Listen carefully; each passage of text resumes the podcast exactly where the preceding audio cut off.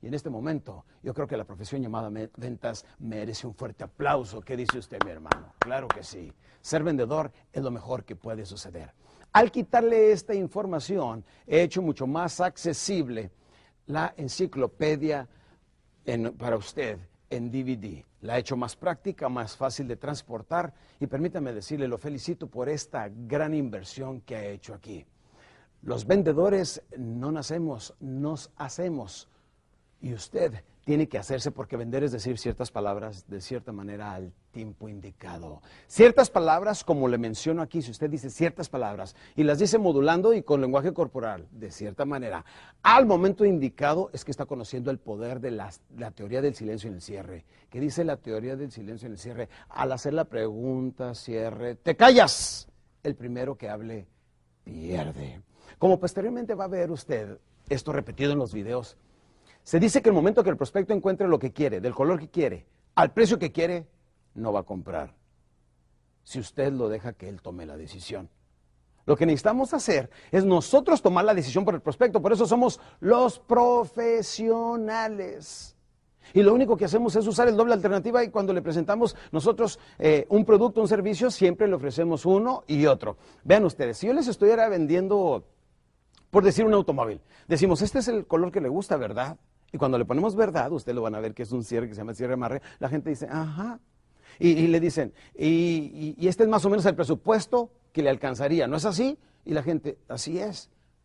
Ya sabemos que quiere comprar ese, pero si le pregunto lo quiere o no, me va a decir, pues déjeme pensarlo, déjeme eh, checar mis finanzas o déjeme comparar otras marcas. Para que no suceda eso, le digo, por un instante, quiero que veamos este otro automóvil. Te das media vuelta, empiezas a caminar, si no volteas, la gente te empieza a seguir.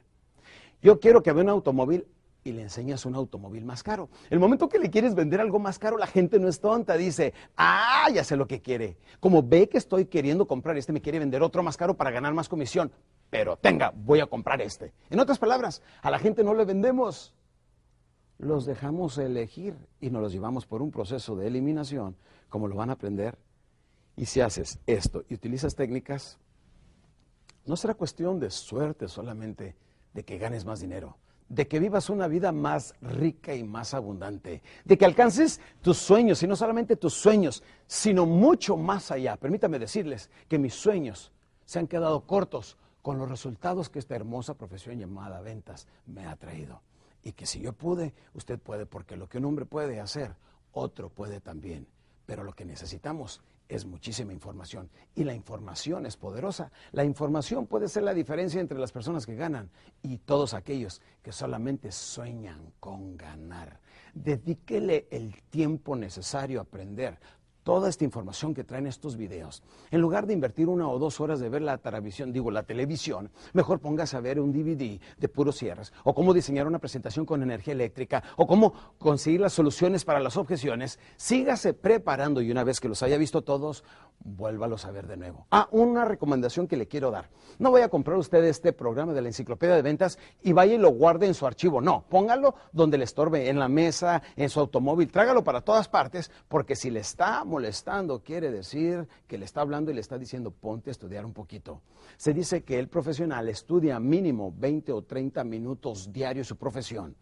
Si usted puede aprender tantos cierres como yo conozco ahora y aprende a decir ciertas palabras de cierta manera al tiempo indicado, no será cuestión de suerte nada más que ganar dinero. Es cuestión de tiempo. Y una vez que vaya creciendo y que vaya evolucionando, vaya creciendo intelectualmente a manera que va creciendo económicamente, para que no le vaya a pasar lo que a muchas personas le suceden. ¿Saben qué le sucede? Como no sé si se los menciono posteriormente en los videos, por lo que le dije, los grabé hace muchos años, quiero comentarle que algo que he visto, especialmente en mis vendedores hispanos y especialmente en gente que viene como yo de amero abajo, que empezamos de amero abajo, eh, déjenme les digo que yo crecí en un barrio muy pobre, muy humilde que se, que se llama La Chaveña. Esto es en Ciudad Juárez, Chihuahua, México, en la frontera con El Paso, Texas, Estados Unidos de Norteamérica.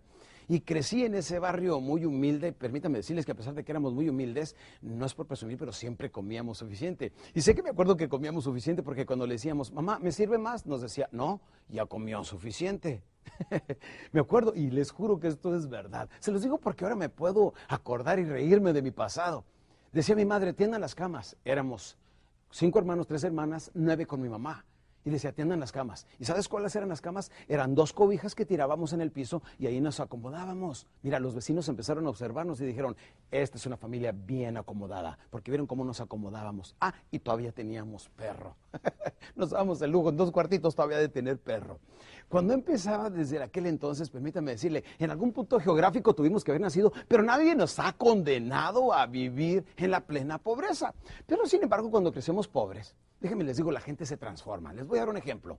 Vamos a decir que invitamos a una persona que era un mesero, como me ha tocado muchas veces, ingresar a diferentes empresas, o ahora, lo hago con mi empresa a un mesero, una persona que está acostumbrada a ganarse, vamos a decir algo, 100 dólares a la semana. Y de repente tú le enseñas cómo diciendo ciertas palabras de cierta manera al tiempo indicado, la persona se puede ganar 500 o 600 dólares a la semana. ¿Qué pasa con esa persona? De 32 años, casado, con un hijo, una persona que pudiéramos decir común y corriente. Lo primero que sucede es que todo su dinero se lo quiere comer. Así es que si antes salía a comer eh, fuera una vez al mes o cada 15 días, ahora sale a diario a buenos restaurantes. ¿Por qué? Porque ahora tiene con. Y lo primero que hace es que se quiere comer su dinero. ¿A poco no? Nada más traen dinero y dicen, que me como, que me como, que me como. Nada más traen dinero, que me tomo, que me tomo, que me tomo. Ahorita vamos para allá.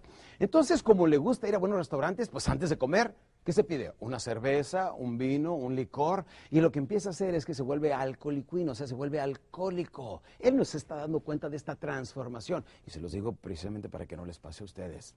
Empieza a engordar, se vuelve alcohólico. Al beber alcohol continuamente ya no tiene control de sus emociones, se vuelve pedante y prepotente primeramente con su esposa e hijos, luego con sus compañeros. Ahora deja de hacer las cosas que le dieron éxito. Vuelvo a recordarles lo que son los hábitos. Los buenos hábitos son los únicos empleados que trabajarán por ti de por vida a cambio de nada. Pues él no se da cuenta que está dejando sus buenos hábitos. Salir a trabajar los sábados, eso lo hacía cuando estaba pobre. Salir entre semana en la noche, eso lo hacía cuando estaba pobre. Se va a abrir la camisa y se va a colgar todo tipo de cadenas, hasta la de la bicicleta, siempre y cuando esté cromada.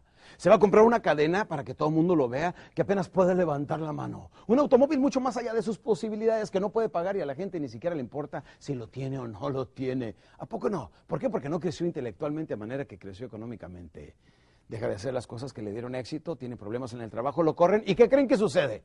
¿Qué creen? Exactamente, noten ustedes, aquí es cuando se vuelve vendedor profesional. ¿Por qué vendedor profesional? ¿Qué creen que no vende? Sí, pero vende su esclava, su reloj, su carro, sus muebles, sus cosas y tiene que volver a empezar de mero abajo.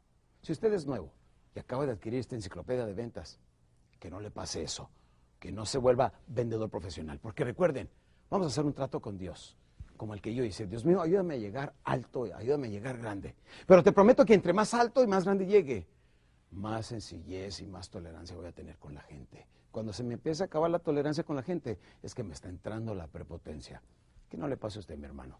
Póngase a estudiar las técnicas bien duro. Póngase a trabajar firmemente en lo que está haciendo. Siga paso a paso cada uno de esos conceptos que son los que cambiaron mi vida y han cambiado la vida de millones de personas. Sígalo haciendo paso a paso y notará que su vida muy pronto estará transformada. Las cosas económicas que quiere para usted y para el bienestar de su familia serán una hermosa realidad. Y cuando le empiece a ir bien, acuérdese, el profesional vuelve a los básicos mínimo una vez al año. Usted tiene que volver a los básicos. Ahí donde empezó a vender, vuelva a empezar de nuevo. Y si empezó a tocar puertas, vuelva a tocar puertas. Bájese el automóvil, aflójese la corbata. Aunque sea gerente, aunque sea empresario, aunque haya ganado mucho dinero, vuelva mínimo una vez al año a los básicos. Y de esa manera, Dios reconocerá su humildad, le va a ir bien y continuará prosperando cada vez.